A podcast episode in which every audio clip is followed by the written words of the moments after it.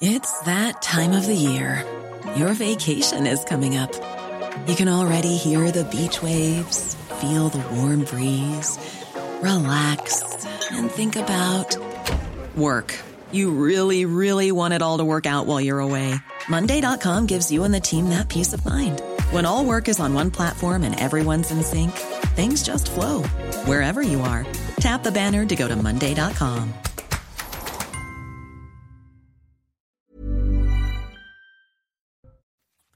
Le Hamas pose sa condition pour relâcher tous les otages. Le groupe terroriste s'est dit prêt à clore ce dossier en échange de la libération de tous les prisonniers palestiniens incarcérés en Israël. Environ 230 personnes sont toujours détenues dans la bande de Gaza. Puis après des offensives terrestres et de nouveaux bombardements, le Premier ministre Benjamin Netanyahou annonce une guerre longue et difficile. Ces dernières heures, le porte-parole de l'armée israélienne a également appelé les habitants de Gaza et des alentours à fuir le champ de bataille. Le point dans un instant avec notre envoyé spécial Régine Delfour. Et puis pendant ce temps-là, l'inquiétude grandit du côté des familles des otages, même si Benjamin Netanyahou leur a promis d'explorer toutes les options pour les libérer. Beaucoup d'Israéliens sont sans nouvelles de leurs proches depuis trois semaines. Yossi Schneider est l'un d'entre eux. Sa cousine et sa famille ont été enlevés dans l'attaque du kibbutz de Niroz. À Paris, cette fois-ci, la manifestation pro-palestinienne a eu lieu et ce malgré l'interdiction préfectorale pour risque de troubles à l'ordre public. 3000 à 4000 personnes se sont réunies dans le centre de la capitale. Quelques affrontements ont eu lieu avec les forces de l'ordre. Près de la moitié des participants ont également été verbalisés.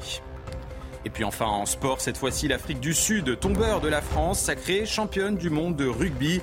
Une victoire par un tout petit point d'écart, 12-11 face à la Nouvelle-Zélande. Avec ce quatrième titre mondial, les Springboks deviennent l'équipe la plus titrée de l'histoire de la compétition.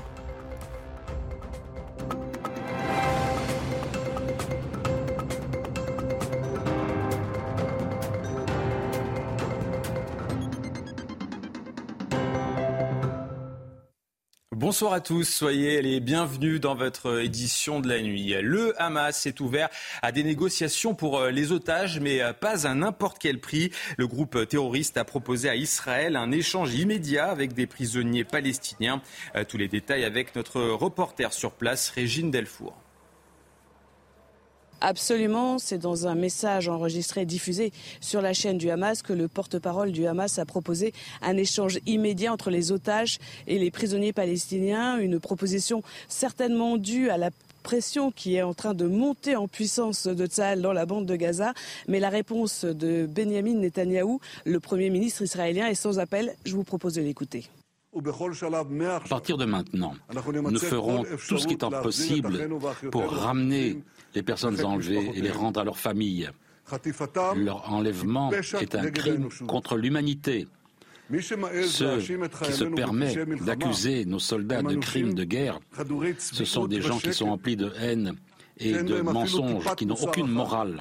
Benjamin Netanyahou l'a annoncé, cette guerre sera longue et difficile. Le chef des armées a indiqué, je cite, Trois semaines se sont écoulées, nous entrons dans une nouvelle phase. Nos forces mènent actuellement une opération terrestre dans la bande de Gaza avec des tirs soutenus, précis et intenses, avec trois objectifs. Assurer les frontières d'Israël, démanteler le Hamas et faire notre possible pour ramener les otages chez eux. Le Hamas mène la guerre depuis des tunnels situés en dessous des hôpitaux. Cette affirmation est celle du porte-parole de l'armée israélienne. Selon lui, la stratégie du groupe terroriste mettrait en danger la vie des civils palestiniens. Sujet de Maxime Leguet. C'est une nouvelle accusation de l'armée israélienne contre le mouvement terroriste palestinien. Le Hamas utilise l'hôpital Shifa comme bouclier pour ses infrastructures terroristes. Le Hamas fait la guerre à partir des hôpitaux. Pour Tsahal, l'organisation terroriste utiliserait les souterrains de l'hôpital Al-Shifa, situé au cœur de la ville de Gaza, comme véritable quartier général et centre de commandement. Un lieu depuis lequel les terroristes tireraient également des roquettes vers Israël, des agissements fortement dénoncés du côté de l'État hébreu. En opérant à partir de ces hôpitaux, le Hamas ne met pas seulement en danger la vie des Israéliens et des civils, mais exploite également des civils gazaouis innocents comme boucliers humains. De son côté, sur Telegram, un responsable du Hamas a immédiatement démenti ces accusations. Après l'opération terrestre d'envergure menée par euh, l'armée israélienne dans la bande de Gaza, l'ONU euh, tire la sonnette d'alarme depuis Genève. Volker Turk, commissaire aux droits de l'homme des Nations Unies, a annoncé craindre des milliers de morts civiles supplémentaires. Selon le ministère de la Santé du Hamas, 7703 personnes auraient été tuées, près de la moitié seraient des enfants. Et puis de son côté, le Hamas prévoit de libérer huit otages russo-israéliens. C'est ce qu'a annoncé un haut responsable du groupe terroriste. Euh, seul frein, et pas des moindres, aucun d'entre eux n'a pour le moment été localisé. Au total, 230 otages sont toujours entre les mains du Hamas. Et comme de euh, nombreux euh, Israéliens, Yossi Schneider a découvert via des vidéos partagées par le groupe terroriste euh, Hamas que certains des membres de sa famille avaient été kidnappés. Sa cousine a été enlevée avec son mari et ses deux enfants lors de l'attaque du kibbutz de Niroz le 7 octobre dernier. Depuis, il attend désespérément un signe de vie. Sujet de Jean-Michel Decaze en regardant l'une des vidéos les plus virales du Hamas, l'attaque du kibbutz de Nir Oz. Le 7 octobre dernier, Yossi Schneider repère sa cousine aux mains des assaillants. J'ai vu une photo de ma cousine chérie avec ses deux petits bébés. Ariel n'a que 4 ans et Krir n'a que 9 mois. C'est le plus jeune bébé kidnappé. Je n'en croyais pas mes yeux. Euh, le mari de sa cousine serait vivant, mais la tante et l'oncle de Yossi Schneider, en haut à gauche, ont été tués par les militants du Hamas. L'agent immobilier espère maintenant retrouver sa famille. Krir et Ariel ne sont que des bébés. Krir n'a que neuf mois. Il n'avait pas encore prononcé ses premiers mots. Je ne sais même pas s'il a déjà dit papa. Je suis même sûr à 100% qu'il n'a jamais dit maman. Nous devons arrêter le Hamas immédiatement, déclare Yossi Schneider. Il craint d'autres kidnappings. La libération des euh, otages à Gaza est l'une des priorités d'Emmanuel Macron, mais elle n'est pas la seule. D'autres euh, ressortissants euh, français, comme des fonctionnaires, y sont toujours bloqués. Alors comment les rapatrier sans les mettre en danger? Élément de réponse avec Adrien Fontenot et Mathilde Ibanez. Depuis le 7 octobre et les attaques du Hamas, le rapatriement des Français est la priorité d'Emmanuel Macron. Mais en plus des otages, sont également présents des employés de l'Institut français de Gaza, leurs familles, ainsi que des humanitaires. Tous dans l'impossibilité de quitter le territoire. La France a environ 170 ressortissants français, personnels travaillant dans nos instituts et ayant droit. Euh, nous souhaitons les évacuer dans les meilleurs délais. C'est ce qu'on est en train d'organiser avec euh, à la fois les autorités israéliennes, palestiniennes et euh, l'Égypte. Ces Français, déplacés du nord vers le sud de Gaza, souffrent de conditions qui se dégradent chaque jour. Pénurie d'eau, d'électricité et de médicaments, mais surtout un danger permanent. Nombreux sont ceux à vouloir partir, une opération qui ne se fera pas dans n'importe quelle condition. Pour nous, ce qui est important de dire, c'est qu'on ne cherche pas à les exfiltrer. Euh, la question, là, c'est pas de les exfiltrer, la question, c'est de les faire sortir. Et de les faire sortir avec l'accord de toutes les parties. On n'est pas sur des opérations euh, militaires commando. Euh, il faut, euh, moi, mon objectif, et l'objectif pour eux sur place, et l'objectif de tous, c'est qu'ils soient le plus sécurisés possible. Outre ces ressortissants travaillant à Gaza, la diplomatie française fait état de neuf Français toujours retenus en otage ou portés disparus. Emmanuel Macron l'avait euh, annoncé lors de son euh, déplacement en Égypte, le euh, déploiement du navire Tonnerre dans les prochaines heures. Ce porte-hélicoptère amphibie va apporter du matériel médical et pourra également servir d'hôpital flottant pour la bande de Gaza. Thomas Bonnet nous présente ce fleuron de la marine française. Un navire long de 199 mètres vogue à destination de la bande de Gaza. Le tonnerre, porte-hélicoptère de la Marine nationale et illustration du soutien humanitaire promis par Emmanuel Macron. À son bord, 200 marins, 20 soignants et surtout des capacités hospitalières modulables composées de deux blocs opératoires, d'une salle de radio avec scanner et d'une soixantaine de lits, dont quatre de réanimation. Parti mercredi de Toulon, le navire Tonnerre devrait atteindre les eaux de la Méditerranée orientale en fin de semaine. Selon le ministère des Armées, des discussions doivent maintenant avoir lieu pour préciser le champ opérationnel du navire ainsi que sa zone d'action précise. L'idée, avancée ce vendredi par Emmanuel Macron, est de créer un corridor humanitaire maritime, notamment avec le soutien des autorités égyptiennes et chypriotes. Par ailleurs, la France a également envoyé un avion chargé de 50 tonnes de matériel à destination de l'Égypte. Il s'agit de médicaments, de compléments alimentaires et de tentes. Enfin, l'aide française est également financière. 20 millions d'euros supplémentaires ont été alloués à destination des territoires palestiniens. Malgré la guerre, certaines écoles ont déjà réouvert leurs portes en Israël. C'est le cas à Jérusalem où les établissements ont dû néanmoins renforcer leur dispositif de sécurité. Les élèves, eux, retrouvent le chemin des classes heureux et non sans peur. Godric Bay. C'est une porte massive, avec des murs épais pour empêcher la destruction.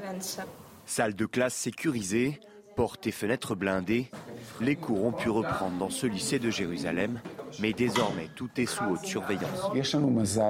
Nous sommes relativement chanceux ici à Jérusalem car nous disposons de suffisamment de salles sécurisées pour accueillir tous les élèves. Nous avons également un service de sécurité armé à l'entrée de l'école et des parents volontaires, au moins quatre adultes qui patrouillent bénévolement dans la zone. Malgré le nouveau dispositif de sécurité, c'est un soulagement pour certains élèves qui quittent leur quotidien anxiogène. Le fait d'être dans un environnement scolaire, d'être avec ses amis, c'est vraiment bien. Ça permet de s'occuper l'esprit. Avant, nous étions assis à la maison, nous regardions les nouvelles à la télévision, nous suivions la guerre et tout ce qui se passait. Ça fait du bien de sortir et de prendre l'air. Même s'ils sont heureux de se retrouver, les esprits restent marqués par l'attaque du Hamas. Nombreux sont ceux qui ont perdu des proches et dans ce lycée, une étudiante a été kidnappée avec sa famille. Bombardements, pénurie de médicaments ou encore coupure d'électricité, les conditions de travail dans les hôpitaux de la bande de Gaza s'avèrent euh, très difficiles. À cela s'ajoutent euh, les craintes du personnel médical qui découvre parfois, lors de la prise en charge des blessés, la perte de leurs proches. Sujet d'Aminata Demphal. Dans cet hôpital gazaoui, des familles attendent dans l'angoisse des nouvelles de leurs proches. Un sentiment de peur partagé par les médecins et infirmiers hanté par la crainte de découvrir des proches parmi les victimes qui affluent chaque jour. Alors que je me rendais au travail, j'ai été choquée de découvrir que ma tante, son mari et son fils étaient tombés en martyrs. J'ai été dévastée lorsque je les ai vus. Mais je dois continuer et devenir plus forte. Cet autre infirmier raconte avoir appris la perte de sa sœur et ses neveux. Il soignait à ce moment-là, sans le savoir, des habitants du même quartier. Je n'ai pas pu reconnaître leur visage en raison de la gravité de leurs blessures. La prochaine fois, ce sera peut-être mon fils ou mes parents. C'est vraiment difficile. Nous dormons à peine à cause de cette situation. En plus de cette crainte, s'ajoutent les bombardements incessants. Les médecins doivent encore faire face aux coupures d'électricité et aux graves pénuries de médicaments et de fournitures médicales. En France, maintenant, les rassemblements pro-palestiniens ont été parfois autorisés, parfois interdits. À Paris, le tribunal administratif avait validé l'interdiction préfectorale de la manifestation au vu du risque de troubles à l'ordre public. Pourtant, 3 000 à 4 000 personnes s'y sont tout de même rendues. Le point avec notre reporter Maxime Leguet. Ils étaient près de 4000 à se rassembler ce samedi pour cette manifestation pro-palestinienne, place du Châtelet en plein cœur de Paris. Un rassemblement alors même que la manifestation avait été interdite par la préfecture de police de Paris et le tribunal administratif. Des manifestants qui ont donc bravé l'interdiction pour venir drapeau palestinien à la main, scander inlassablement durant toute la journée des slogans tels que Israël assassin, Macron complice ou encore Nous sommes tous palestiniens, nous sommes tous palestiniens. Nombreuses pancartes également étaient brandies sur lesquelles on pouvait lire Stop au génocide à Gaza pour un cessez-le-feu. Une journée sous haute tension donc et un vaste dispositif de sécurité déployé. Nous avons vu des policiers, des gendarmes procéder à des interpellations musclées et à plusieurs verbalisations. Le tout hué par la foule. Avant d'être dispersés définitivement, les manifestants se sont écriés comme un seul homme, on reviendra, on reviendra.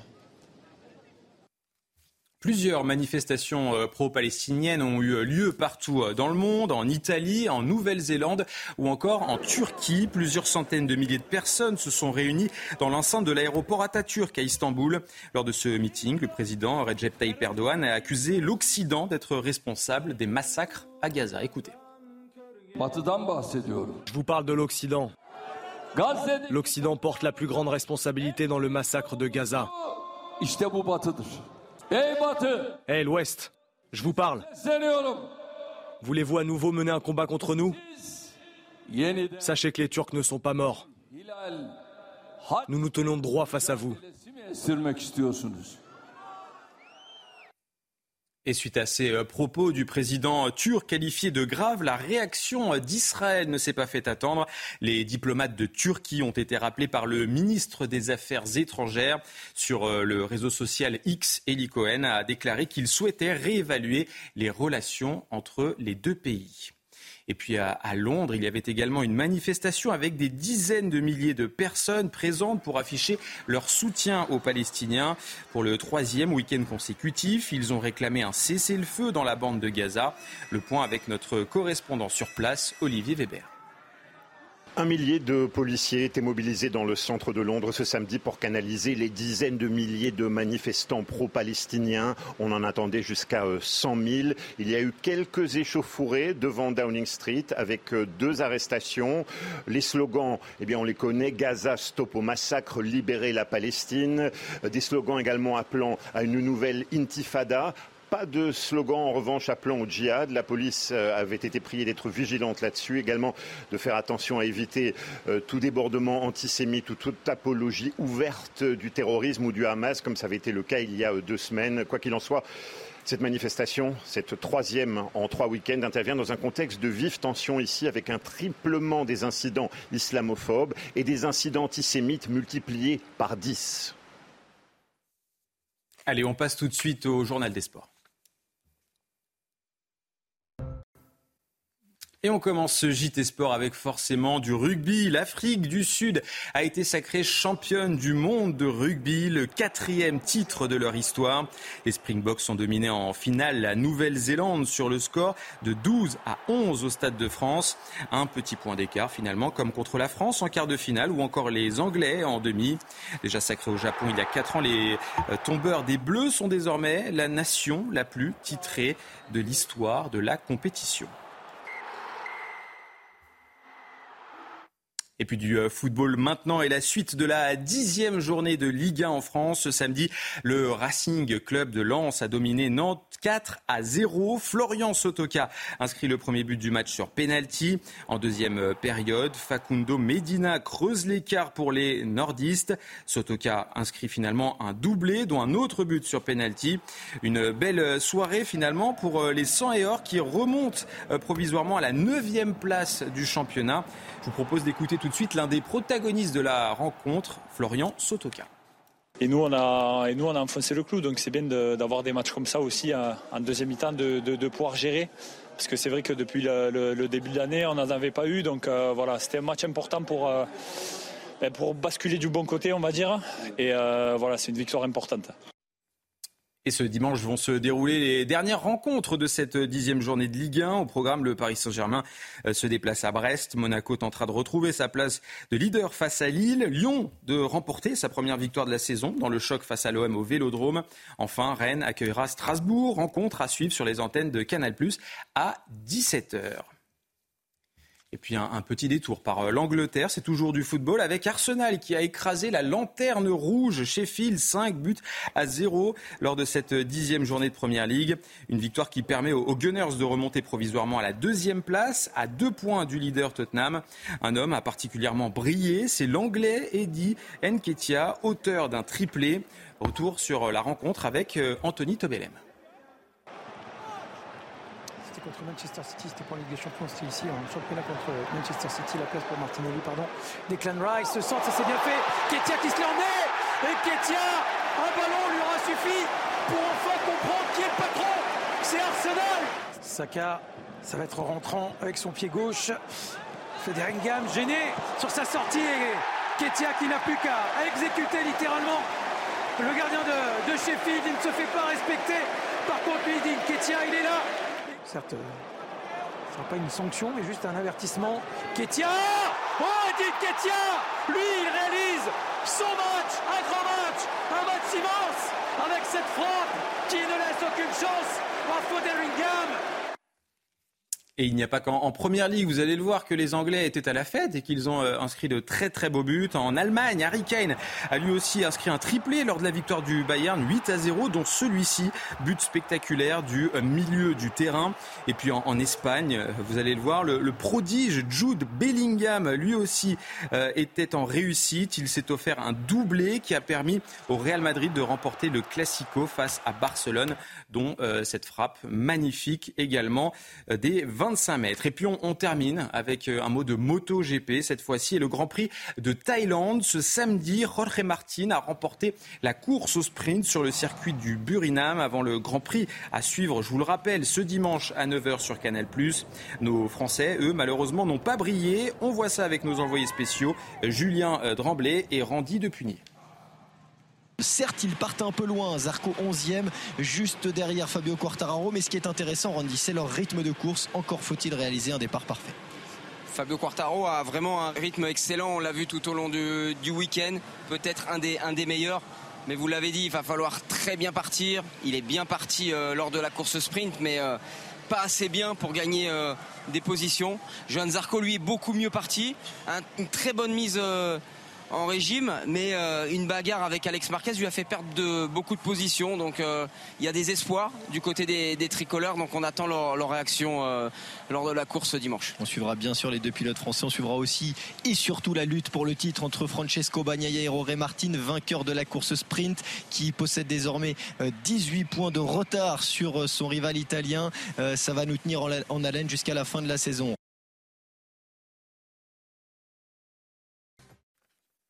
Allez, restez avec nous. On revient dans quelques minutes. On reviendra sur euh, cette annonce du Hamas euh, qui dit euh, vouloir relâcher tous les otages à une condition, la libération de tous les prisonniers palestiniens incarcérés en Israël. À tout de suite.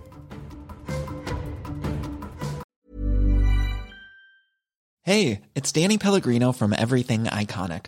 Ready to upgrade your style game without blowing your budget? Check out Quince. They've got all the good stuff shirts and polos, activewear, and fine leather goods, all at 50 to 80% less than other high end brands. And the best part? They're all about safe, ethical, and responsible manufacturing. Get that luxury vibe without the luxury price tag. Hit up quince.com slash upgrade for free shipping and 365 day returns on your next order. That's quince.com slash upgrade.